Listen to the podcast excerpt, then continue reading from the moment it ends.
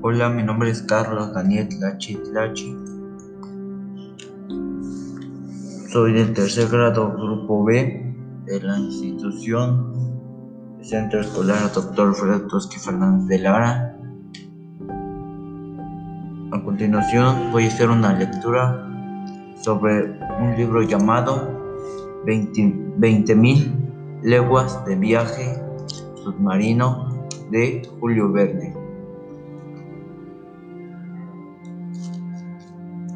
Un escollo huidizo, un hecho insólito, un fenómeno no explicado e inexplicable que sin duda nadie ha olvidado, señaló el año de 1966, sin hablar de los rumores que agitaron a las poblaciones de los puertos del mar y excitaron el ánimo de la gente tierra adentro. Muy honda fue la preocupación de los hombres dedicados a las tareas marinas comerciantes, armadores, capitanes del alto bordo, skipper y master de Europa y de América, oficiales de la Marina de Guerra de todos los países, gobiernos de diversos estados en ambos continentes, sintieron suma inquietud por semejante acontecimiento.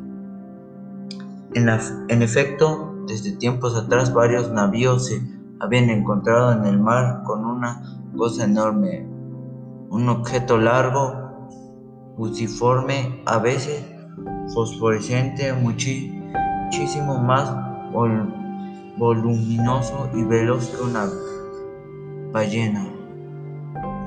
Los hechos referentes a tal apariencia anotados en los diversos libros de a coincidían bastante exactamente en cuanto a las estatura del objeto o del ser en cuestión, lo mismo que en la velocidad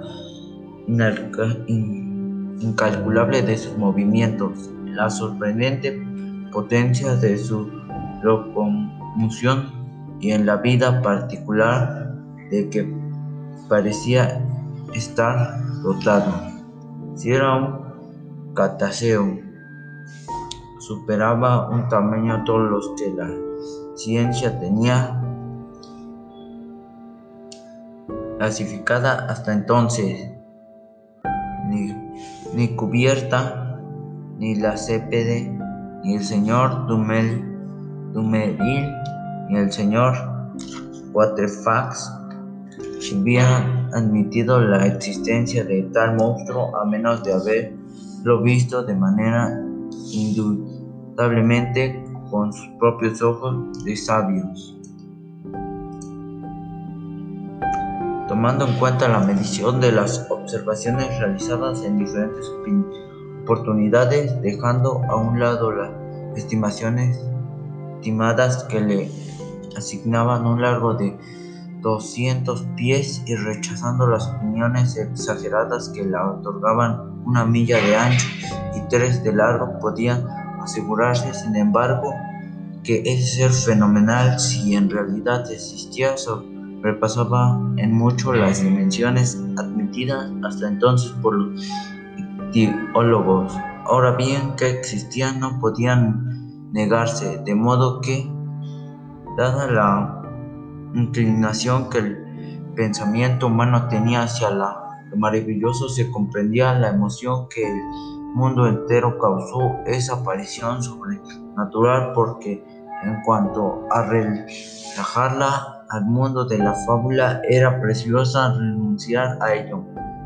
E efectivamente, el 20 de julio de 1866, el vapor gobernador son de la Calcutta and North Eastern Navigation Company se había encontrado con aquella masa movediza a cinco millas al este de las costas australianas.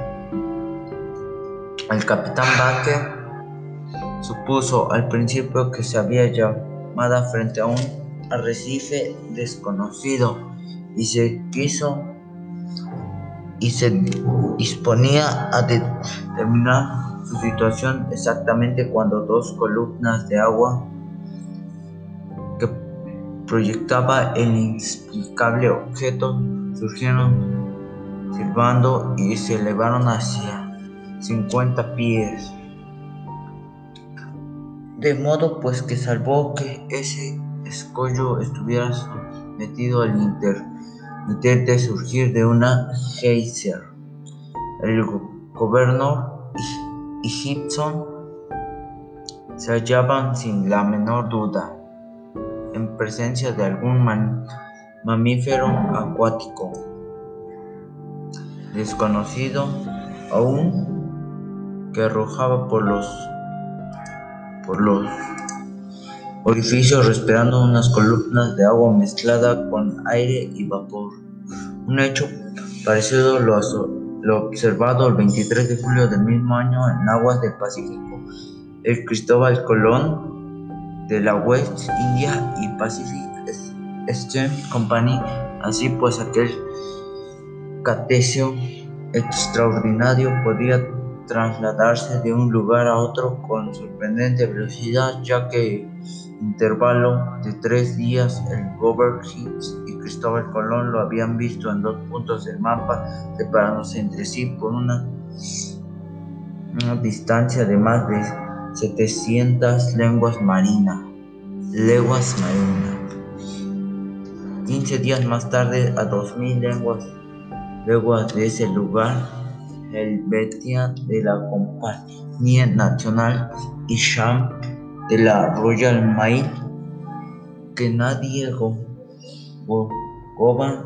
que navegaban en dirección opuesta por aquella posición del Atlántico comprendida entre Estados Unidos y Europa se comunicaban mutuamente que había dimensiones al monstruo a los 42 grados 15 de la latitud norte de 60 grados 35 de longitud oeste del meridiano Greenwich. Durante aquella observación creyeron poder estimar el largo mínimo del mamífero en más de 350 pies ingleses, 106 metros aproximadamente, puesto que el Shine y el Herb eran más pequeños que aunque contaban contaran 100 metros desde la Roda hasta el Codaste. Ahora bien, las, ballenas más grandes, las que frecuentes las crecían de las islas Aletias, el Cau y Uwali, no pasaban jamás de los 56 metros sin alcanzar a medirlos. Esos relatos llegaron uno tras otro, nuevas observaciones hechas a bordo del transatlántico Perrin. Un abordaje ocurrió entre Emma de la línea IN y el monstruo, un acta levantada por los oficiales de la franja francesa Normandie, una cuidadosa marca lograda por el Estado Mayor de Comodoro St. a bordo de Lord Cream, como conmovieron profundamente a la opinión pública.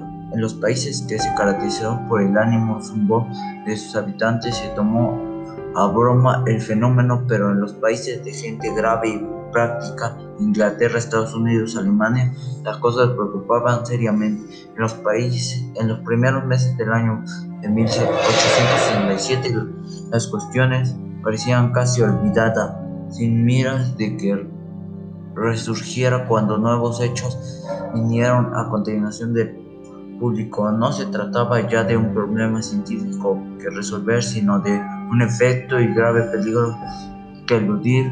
El asunto cambió de aspecto, el movimiento volvió a ser insólito, roca, escollo, pero escollo huidizo indeterminablemente inaciable. El 5 de marzo de 1867, el de la Montreux Ocean Company, hallándose por la noche a los 27 grados 30 de la latitud y 72.15 de longitud, chocó con la aleta de estribor encontró una roca que ningún mapa señalaba en ese paraje medidor. El cursor continuó del viento de sus 400 caballos de fuerza iba a la velocidad de 13 minutos. No cabe en duda de que, no ser por la calidad superior de su casco, las aguas hubieran engullido al Moraine y a los 236 pasajeros que traía de Canadá. Esto, este hecho sumamente grave de por sí. Habría sido quizás olvidado como tantos otros si no se hubiese repetido tres semanas después en idénticas condiciones, solo que debido a la nacionalidad del navío víctimas de ese nuevo abordaje y a la reacción de la compañía comunal a la que pertenecía el acontecimiento alcanzó inmensas recuperaciones.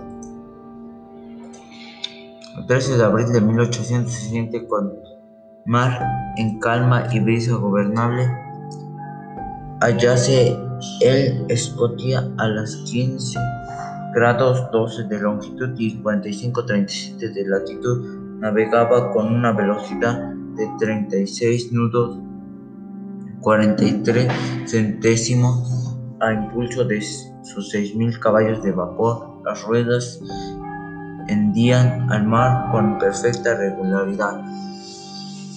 Su calado era entonces de 6 metros 70 y 70 centímetros y su desplazamiento de 6.624 metros metros cúbicos a las 4 y 17 minutos de la tarde mientras los pasajeros tomaban el lunch reunidos en el gran salón se produjo un choque poco sensible en verdad en la aleta del Scotia un poco más atrás de la rueda de pavor. El Scotia no había chocado, sino que lo habían embestido un instrumento cortante o perforante, más bien que contundente. Tan leve pareció el abordaje que nadie se habría inquietado a bordo a no ser por el clamor de los pañoleros que subían al punte gritando nos hundimos, nos hundimos. El primer movimiento de los pasajeros se aterraron, pero el capitán adverso, adverso se apresuró a tranquilizarlo. En efecto, no podía haber peligro inminente. El Scotty dividió en siete compartimentos estancados. Estaba en condiciones de soportar sin riesgo una vía de agua. El capitán adverso descendió sin tardanza a la cala, advirtió que el quinto compartimento estaba inundado y la rapidez de la pasión iniciaba que la vía de agua era considerable. Por fortuna no se hallaban en ese compartimento las calderas, pues los fuegos se hubieran extinguido súbitamente. El capitán hizo detener el barco al instante y uno de los marineros se sumergió para examinar la avería. Poco después se comprobaba la existencia de una perforación de dos metros de ancho en la obra viva del vapor. No podía cegarse semejante vía de agua, de lo modo que el Scotia con las ruedas semi hundidas hubo de proseguir su, su viaje. Hallábase entonces a 300 millas de Cabo Clear y con un atraso, de tres días que inquieto y bastantemente en Liverpool fondeo en el muelle de la compañía.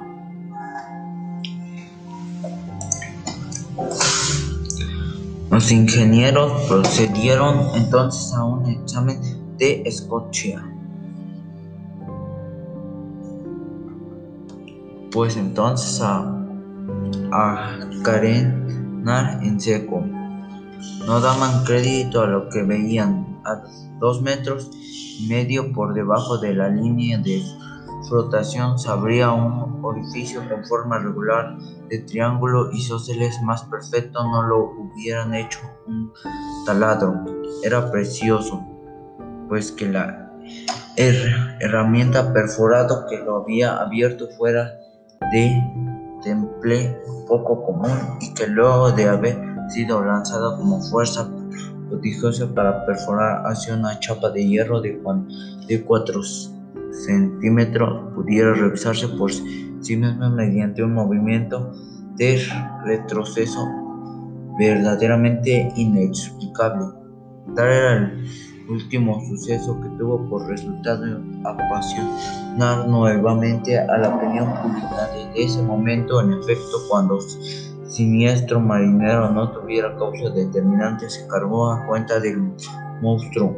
Al fabuloso animal se le atribuyó la responsabilidad de, de todos los naufragios cuyo número resultaba desdichadamente considerable, ya de 3.000 navíos que desaparecían cada año según la, la estadística de la agencia Veritas. Los, los buques de vapor o de vela dados por perdidos con su carga y pasajeros por carencia de noticias no bajaban de 200. Ahora bien, justo o injustamente se acusó al monstruo de esas desapariciones como por su causa los viajes entre los diversos continentes se hacía cada vez más riesgoso. El público tomó partido exigiendo emergentemente que en suma se, se liberaran los mares, los mares a toda costa aquel formidable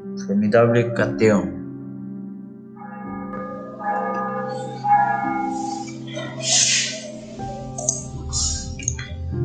el pro y el contra. En la época en que ocurrían estas cosas, yo regresaba de una expedición científica a las peligrosas tierras de Nebraska en Estados Unidos por mi condición de profesión suplente en el Museo de Historia Natural de París. El gobierno francés me había designado para integrar dicha expedición. Después de pasar seis meses de Nebraska. Llegué a Nueva York hacia fines de marzo cargando de valiosas colecciones. La salida para Francia estaba señalada para los primeros días de mayo.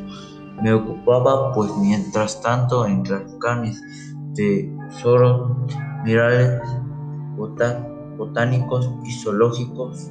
Cuando sucedió el incidente de Escocia, yo estaba perfectamente enterado de aquella cuestión tanta tan de actitud, actitudidad y como no estarlo. Había leído y releído todos los periodos, los periódicos americanos y europeos sin mayor provecho. Aquel misterioso me intriga en la imposibilidad de formar una opinión basílica de, do, de un extremo a otro, que algo hubiera no podía ponerse en duda a los a los incrédulos los invitaban a meter el dedo en la, en la llega de Escocia. A mi llegada a Nueva York las cosas ardían. La suposición de que se trataba de un islote flotante de un escollo inacible como pensaban ciertas personas poco competentes había quedado desechada. Y en efecto, a, a, a menos de tener eso, escogió una máquina dentro de sí. ¿Cómo lograban desaparecer con rapidez tan vertiginosa? De igual modo se hizo a un lado la hipótesis de que fuera un casco abandonado a la merced de las olas, enormes restos de algún naufragio también a causa de velocidad de su desplazamiento. Quedaban pues dos soluciones que que daban origen a dos clanes bien definidos de, de partidarios, por una parte los que creían en un monstruo de fuerza colosal, por otra parte los que opinaban que era una embarcación submarina de extremada profundidad Ahora bien, esta última hipótesis admisible después de todo no pudo registrarse las indagaciones que se hicieron en ambos mundos. Era poco probable que un particular tuviera a su disposición semejante artefacto. ¿Dónde y cuándo lo hubieran hecho construido y cómo pudo mantener en secreto tal construcción? Solamente en un gobierno posee los medios de producir una maquinaria ofensiva como aquella. Y en, y en estos desastrosos tiempos en que el hombre se ingeniaba por multiplicar la potencia de las armas de guerra, podían ser que en un estado ensayara a ocultas de los demás ese formidable elemento bélico. Después de fusil de aguja los torpedos después de los torpedos el aire submarino luego vendrá la reacción. Por lo menos así lo espero pero la hipótesis de una máquina bélica cayó una vez ante la declaración de los gobiernos como se trataba de un interés público ya que se resentía las comunicaciones transoceánicas no caía poder en tela de juicio la franqueza de los gobiernos. Por lo demás, por lo demás, ¿cómo suponer que la construcción de, esa de ese barco submarino quedara ocultar a las miradas de la gente? Guarden el secreto en tales circunstancias. Es muy difícil para un partido y poder cierto imposible para un Estado cuyos actos vigilaban persistentemente las potencias rivales. De modo que tras las investigaciones realizadas en Inglaterra, Francia, Rusia, Rusia, España, Italia, América e incluso hasta en Turquía, la hipótesis de un monitor submarino se descartó definitivamente, volvió a flote pues el monstruo, pase a las insensatas bromas con que lo hace. Estaban los periódicos humorísticos y las imaginaciones se dejaron llevar hasta las más absurdas quimeras de una ideología fantástica. Cuando llegué a Nueva York varias personas me hicieron el honor de consultar cerca del fenómeno en cuestión. Yo había dado a la imprenta a Francia una obra de cuatro y en dos volúmenes con el título Los misterios de las grandes profundidades submarinas. El libro particularmente apreciado por el mundo científico me convertí en el especialista en esa parte bastante oscura de la historia natural preguntaron mi parecer mientras pude negar la realidad del hecho, me limité a hacerlo. Pero pronto, pues entre la espalda, la espada y la pared, hube de pedir el modo termine. Incluso el honorable Pedro Aronax, profesor del Museo de París, fue apremiado por Nueva York York era para que formulase una opinión cualquiera. Puse manos a la obra. Mi artículo, que había la extinción del monstruo, fue muy distinta, descuidado, lo que la valió extraordinaria resonancia. Me creó un cierto número de partidarios. Esto es todo, gracias.